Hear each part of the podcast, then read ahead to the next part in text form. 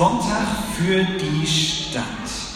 Das ist ja das Motto von heute, Gottesdienst für die Stadt. Letzte Woche ging es um die Welt, um Klima, um Verteilung und Gerechtigkeit und heute geht es um die Stadt. Und für alle diejenigen von euch, die schon länger zur City Church kommen, ähm, bei denen dürfte bei diesen Worten für die Stadt etwas klingeln. Was klingelt bei euch da? Klingelt irgendwas? Hm? Das ist zumindest Gott entdecken miteinander für die Stadt. Genau, das ist unser Claim, unsere Identität. Gott entdecken miteinander für die Stadt. Und man könnte jetzt also denken, okay, dann ist jetzt heute also der dritte Teil von unserer Identität dran. Ähm, manchmal wollen wir Gott entdecken, manchmal machen wir ein bisschen was miteinander und heute jetzt eben ab und zu auch mal was für die Stadt. Das Ding ist, Gott entdecken miteinander für die Stadt, das sind keine drei getrennten Dinge. Es sind keine Dinge, die man irgendwie auseinanderreißen kann, sondern ich bin überzeugt davon, dass wir genau da Gott entdecken, wo wir uns miteinander für die Stadt einsetzen. Das ist ein Dreiklang. Ein Dreiklang, den man nicht auseinanderreißen darf, den man nicht trennen kann. Das eine geht nicht ohne das andere. Wenn wir eins weglassen, dann wird es schief. Und wenn wir sagen für die Stadt, dann meinen wir natürlich für die Menschen in der Stadt, weil Gott natürlich bei den Menschen ist, bei jedem Einzelnen. Und das ist so eine grundsätzliche Wahrheit Gottes bei den Menschen, aber er ist nochmal auf ganz besondere Art und Weise bei denen zu finden, denen es gerade nicht gut geht. Für die hat Gott, und das hat er immer und immer und immer wieder gesagt, für die hat er besonders viel übrig. Die leiden, die Angst haben, bei denen gerade wenig Hoffnung zu finden ist, da will Gott aufkommen. Da ist Gott auf besondere Art und Weise zu finden. Er hat versprochen immer und immer wieder, dass er jeden und jede Einzelne sieht.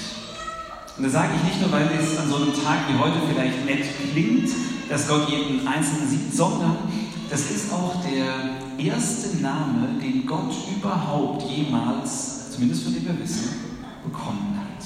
Der erste Gottesname in der Geschichte des jüdisch-christlichen Gottes, der überliefert ist. Das erste Mal, das allererste Mal, dass jemand Gott einen Namen gegeben hat, von dem wir heute noch wissen.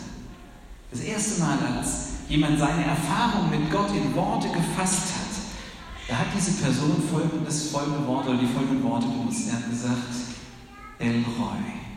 El Roy, das bedeutet, der Gott, der mich sieht. Der erste Name, den Gott bekommen hat. Lange, lange, lange bevor der große Mose am, in der Wüste am brennenden Dornbusch irgendwie Gott gefragt hat, sag mal, wie, wie heißt du eigentlich? Lange vorher hat Gott schon einen Namen bekommen. Und zwar von einer Frau.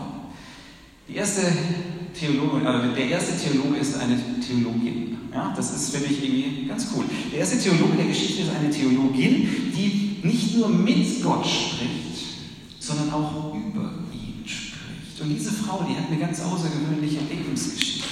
Und als ich mich vorbereitet dachte ich so, wow, in der Geschichte dieser Frau kommen ganz viele Erfahrungen zusammen von den Menschen, denen wir heute dienen wollen.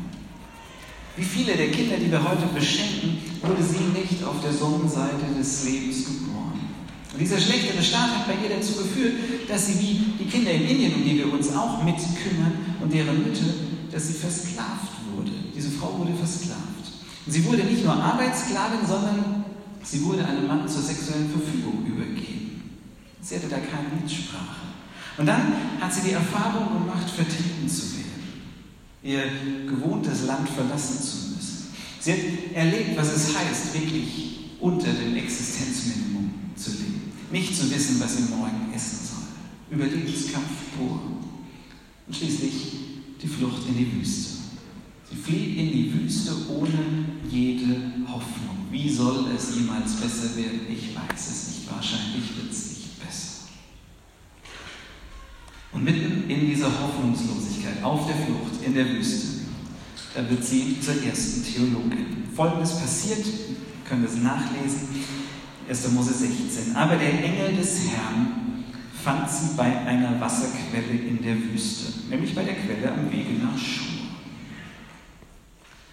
Diese Frau sitzt in der Wüste und Gott hat sich durch einen Engel auf den Weg zu ihr gemacht. Er ist auf die Suche nach ihr gegangen. So wird das hier beschrieben. Er hat gesucht und gesucht, bis er sie gefunden hat. an so einem unwirklichen Ort in der Wüste und dann, dann passiert es. Achtung, was dann passiert ist folgendes. Der sprach, also der Engel sprach zu ihr, Hagar. Habt ihr gemerkt, was da passiert ist? Da ist was Besonderes passiert. Wer nicht gemerkt? Was hier passiert ist, ist, der Engel Gottes, der findet diese vertriebene, versklavte, hoffnungslose Frau, die, die niemand sieht, die, die für niemand etwas zählt, die mehr Wahre als Mensch ist, die findet der Engel Gottes. Und das erste Wort, was er zu ihr sagt, ist Hagar. Er nennt sie bei ihrem Namen. Er spricht sie an, sie persönlich. Und das haut sie um. Das haut um. Diese Ansprache führt nämlich bei ihr dazu, dass sie folgendermaßen reagiert. Da rief Hagar aus, bin ich, bin ich tatsächlich dem begegnet, der mich sieht? Bin ich das gerade wirklich? Bin ich dem begegnet, der mich sieht? Und sie nannte den Namen des Herrn, der mit ihr redete. Du bist ein Gott, der mich sieht. Du, du bist der Lord, der Gott, der mich sieht.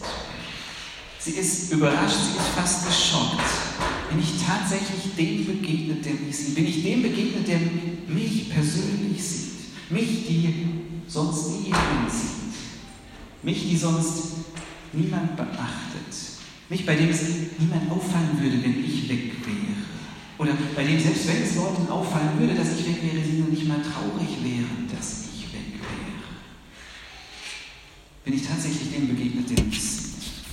Und diese Erfahrung, die sorgt dazu, oder sorgt dafür, dass hier der erste Gottesname entsteht. Der Gott, der mich sieht, der mich wahrnimmt, der mich nicht beobachtet und kontrolliert, sondern der sich mir zuwendet, der mich anspricht, mir zuhört, mir Mut macht, mir Orientierung gibt, der mir einen Namen gibt. Hagar macht diese Erfahrung, dass sie auch in der Wüste, in der Einsamkeit nicht allein ist, sondern dass Gott seine Engel, seine Helfer, seine Charity-Menschen schickt, die nach ihr schauen ihr deutlich machen, dass da tatsächlich Elroy da ist, der Gott, der mich sieht, der sie beim Namen nennt und ihre Geschichte, die mit ihrem Namen verbunden ist, kennt.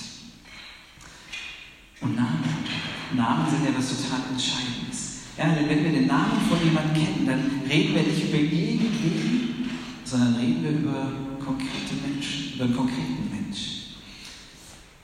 Das ist der Grund, warum sich in den letzten Jahren äh, dieser Hashtag Say Their Names so verbreitet hat. Sagt euch dieser Hashtag Say Their Names was? Meine Frau kennt es. Yes. Und, und hier noch. Also so ein paar Leute kennen es, aber könnt ihr? Nee?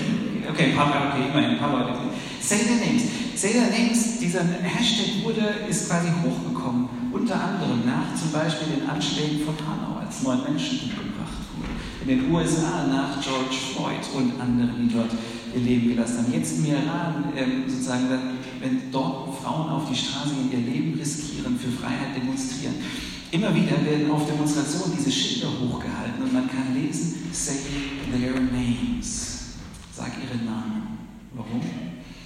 Weil Namen so entscheidend sind. Weil wenn wir Namen kennen, dann reden wir nicht über Zahlen, sondern so viele Betroffene. Dann reden wir nicht über irgendwelche Gruppen, nicht über Schicksale, nicht über Missstände, sondern dann reden wir über Individuen und ihre Geschichte.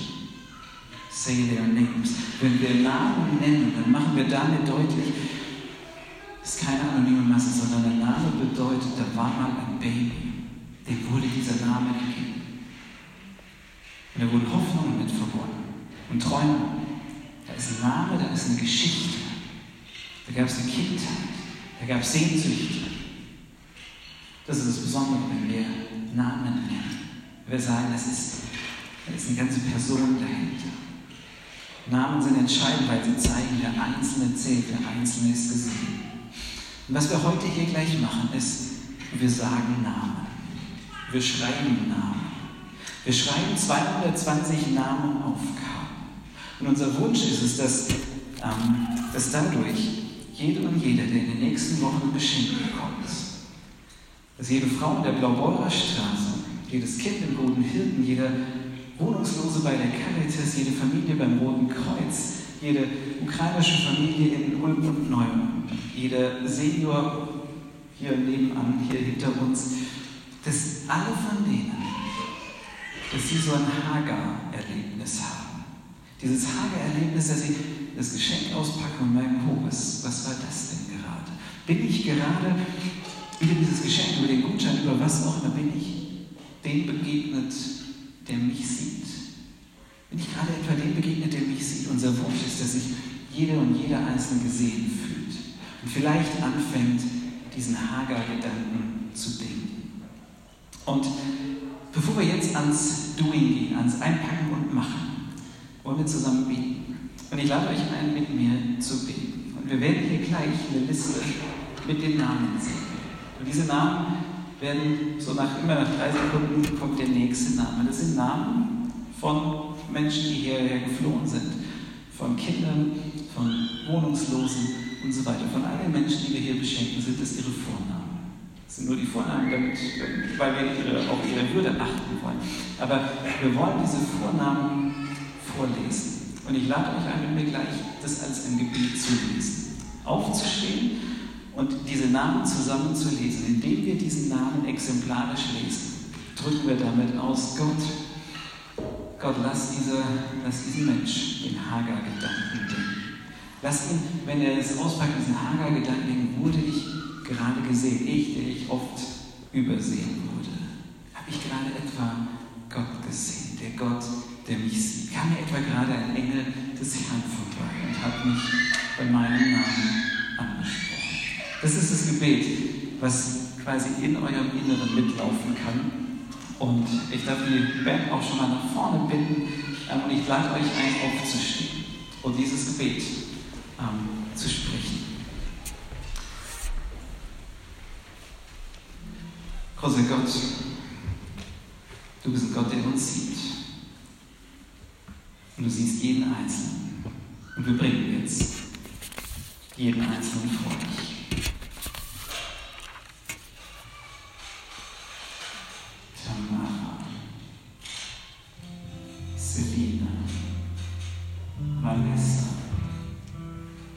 with